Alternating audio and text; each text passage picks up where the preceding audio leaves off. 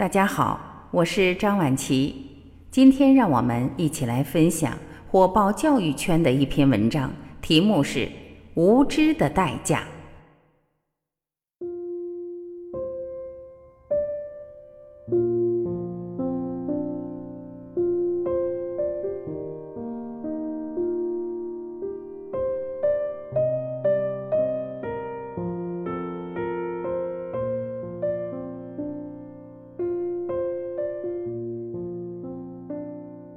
读书是为了让你成为一个有温度、懂情趣、会思考的人，是为了让你在跌宕起伏的生活中拥有处变不惊的内心，让你在未来能独自混过那些漫长幽暗的岁月而不怨天尤人。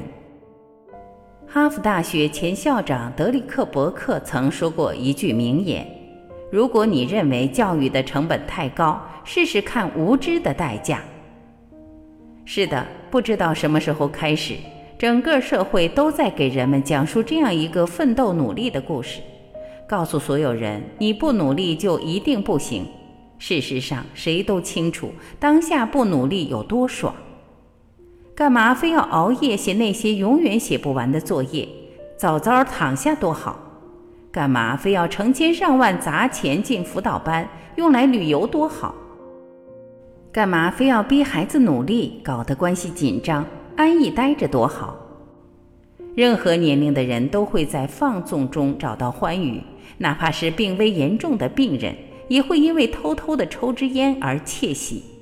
他甚至在拿生命放纵，可这种放纵就是很爽。好的，不努力，不逼孩子学习，快快乐乐傻玩，把学习的时间用来打游戏，用来旅游。这么一对比，那些整天陪孩子学习、上课，在学习上跟孩子死磕的家长相比，简直是天堂一样的人生。可是，在教育孩子这件事上，每个家长要付出总量是一样的，也就是说，前期过得越省心、越偷懒，后期要付出的代价就越大。投资孩子，就是投资自己后半生的幸福。本文。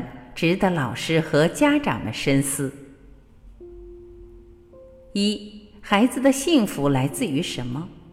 提到幸福这么哲学的东西，事实上有些难辨，但我们不得不提一提，毕竟这是所有父母的终极目标。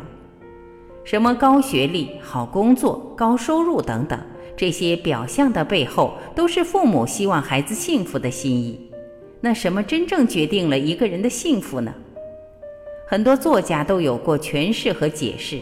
如果你阅读的足够多，你会发现，幸福一定跟两个指标密切相关：尊严和自由。尊严不用讲了，与一个人的德行和社会地位密不可分。光是德行好并没用，你所处的阶级会深深影响到你得到的尊严，这是阶级的定律。自由呢？人都有自由意志。但是这个社会给你的自由是有限的，财富和地位决定了很大程度的自由，这是我们不得不承认的。你去网上看看，二十岁就看到死的职业和人生，面对社会中的冷眼，面对我们口中的平凡人生的时候，是有多么的不满和无助。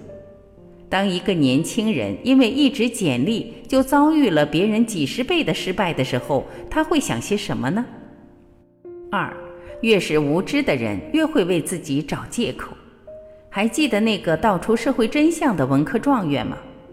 农村地区的孩子越来越难考上好学校，而像我这种父母都是外交官的中产阶级家庭的孩子，还生在北京这种大城市，这就决定了我在学习时能走很多捷径，句句扎心。多少人开始对现实愤愤不平、怨天尤人、感慨出身，却也被他们蒙蔽住眼睛，看不见现实的另外的一部分。所以很多人就拿这个当借口，说认命吧，反正努力一辈子也就这样了。但总有另外一部分人，在这个还看不清未来的现实里，还在抛头颅，还在洒热血，还在上演热血屠龙的故事。那一部分坚持的人，从这段看不见未来的现实里脱颖而出，到了现实的另一部分。在这一部分里面，命运有很多漏网之鱼，有很多机遇之门敞开，有无数的希望精灵追随。就像北京文科高考状元的最后一句话说的那样：“有知识不一定改变命运，但是没有知识一定改变不了命运。只要你还在努力，人生就有无穷的可能。和时间竞争，在概率上突围。”做上帝手中的漏网之鱼。三，无知让人看不清自己，也看不清世界。之前北大毕业生卖猪肉的新闻，不知道被人说了多少年。很多人觉得北大毕业又怎么样，还不是去卖猪肉？我小学毕业也一样卖。但他们不知道的是，那个卖猪肉的北大学生叫陆步轩，而有一个叫陈生的人。最先发现了他的厉害之处，一个档口自己一天卖一点二头猪，这已经算相当了不起了。而这小子居然一天能卖十二头猪，太厉害了。陈生后来和陆步轩合作成立屠夫学校，再后来他们开了几百家连锁店，陆步轩和陈生双双身家过亿。无独有偶。秦岳飞从耶鲁大学毕业之后，去衡山县当了一名村官，很多人嗤之以鼻，一定是在耶鲁混不下去了，不然怎么可能去当一个村官呢？我大字不识一个，我也能去当一个村官。后来，秦岳飞利用自己在耶鲁的人脉资源，启动黑土麦田项目，利用在耶鲁学到的金融知识，引入资本和营销团队，发展村里的商务产业。于是他成了中国最美的村官。有一篇文章写，读了九八五二幺幺，你才知道读书无用论是骗人的。九八五二幺幺这些人不仅有能力、有实力进入更好的企业平台，即使是在毫无门槛的卖猪肉、卖花生、瓜子儿这个行业，他们也有很大概率能做得更加出色。所谓读书无用论。所谓名校毕业生素质不行，都是考试机器，其实都是非常极端的例子。而无知的人最喜欢扯虎皮当大旗，用极小概率的事件去为自己辩护，并以恶意揣测他人。四，不要把学习看得过于功利。那么，教育和学习的目的到底是什么呢？是为了拿高分考大学？不。绝对不是这样，至少不只是这样。读书绝不只是为了混一张大学文凭，开启顺风顺水的世界。读书是为了让你成为一个有温度、懂情趣、会思考的人，是为了让你在跌宕起伏的生活中拥有处变不惊的内心，让你在未来能独自混过那些漫长幽暗的岁月而不怨天尤人。读书。是为了将来能和你的爱人不止讨论柴米油盐酱醋茶，还可以谈论琴棋书画诗酒花。再精致的花瓶都有碎掉的一天，再美好的容颜都有老去的一天。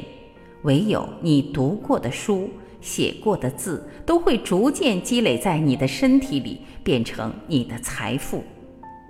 读的书多了，你会发现。以前从未注意过的大千世界，竟然如此鲜活。手机屏幕之外，自有一番万水千山。读的书多了，你会发现，在无涯的知识海洋面前，再大的烦恼也只是沧海一粟。就算最终你跌入繁琐，洗尽铅华，面对同样的工作，你会有不一样的心境；面对同样的家庭琐事，你会有不一样的情调。培养同样的后代，你会有不一样的素养。